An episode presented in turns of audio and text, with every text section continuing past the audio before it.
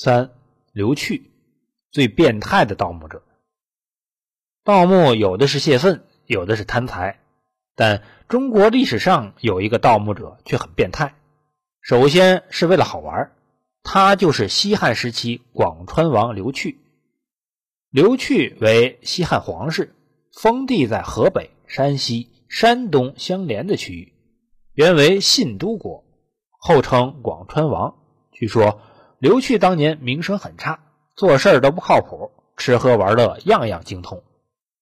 据晋人葛洪编著的《西京杂记》记载，在其封国内，国内种藏一皆发掘，有点名气的古墓几乎没有一座能逃过刘去的铁锹。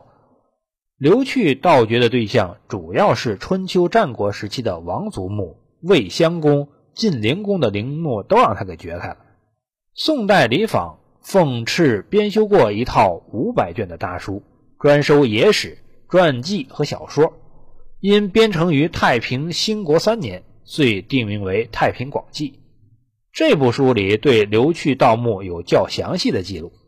魏襄王墓是石料做成的外椁，中间放置石床、石屏风，为防盗掘，入口用铁水灌注。刘去派人凿了三天才掘开。棺材是用生漆砸以犀牛皮做成的，有好几寸厚，刀根本砍不动。刘去则让人用锯子锯开。石床上放有一个玉坛鱼两把铜剑，几件金器。刘去看上其中一把铜剑，当场就拿起来戴在身上。晋灵公生前荒淫暴虐，民怨沸腾，宰相赵盾屡屡进谏劝说无效。史称晋灵公不君。死后几百年，晋灵公遭到报应，出现了冤家对头，他就是不亡的刘去。晋灵公墓在今山西绛县境内，墓冢如馒头状，系五花土堆成。刘去进去时，看到墓室豪华富丽，四角都放置用石头雕刻成的鹰犬，上面刻有壁画，在棺椁两边。有男女十人四十多个，捧着灯烛什么的站在周围。虽然棺椁已经朽烂，但尸体还没有坏。晋灵公的九窍之中都放有金玉。刘去看上了陪葬品中一个拳头大的玉蟾蜍，拿回去当储水磨墨用的水鱼使。被刘去盗掘的有名古墓还有好多，比如晋幽王墓、栾书墓等一大批古墓。但盗墓多了，刘去也害怕。《太平广记》记载，在掘开且渠墓时，刘去被吓得半死，里面的人竟然栩栩如生。刘去赶忙让手下人驻守，退出，重新封号。史称刘去盗掘古墓的数量不可胜数，但具体有多少，又获得了多少宝物，现在已经无从考证。四，曹操。最专业的盗墓者，盗墓多是王者行为，从伍子胥到项羽再到刘去都是这样。这也说明一个问题：历史上大规模的盗墓行为都掺杂着官方性质，但设专职、设盗掘办公室有明确记载的，最早应该是三国时期的曹操。史书中也称他在军中设发丘中郎将、摸金校尉。专门研究执行盗墓，曹操堪称中国历史上最专业的盗墓者。曹操的底细大家都清楚，三国时期魏国一号人物，本来就是中国历史上不可多得的名人。近年来，因为易中天在 CCTV 百家讲坛的讲论，让曹操再一次进入了公众的视线。在易中天的眼里，曹操是一个有勇有谋的大英雄，但在民间传说里。他却是一个典型的奸臣形象。曹操最不光彩的地方，其实不在于他的奸，而是他的盗墓行为。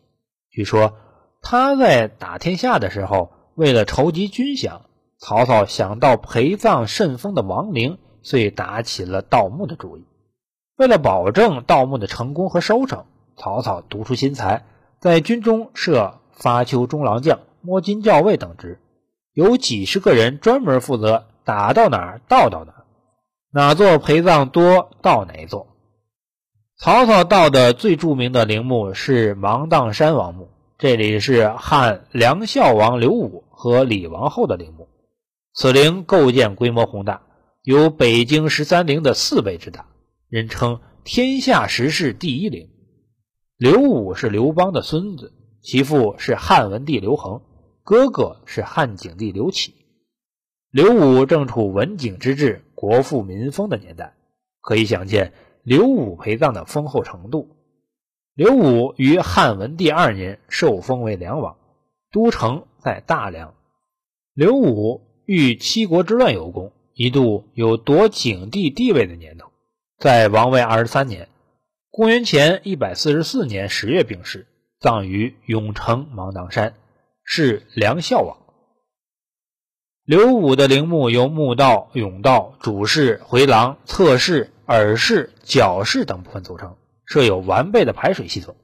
经现代考古测量，墓室总容积达到一千三百六十七立方米，与皇帝享用的规制有过之而无不及。这么大的空间，陪葬品该有多少？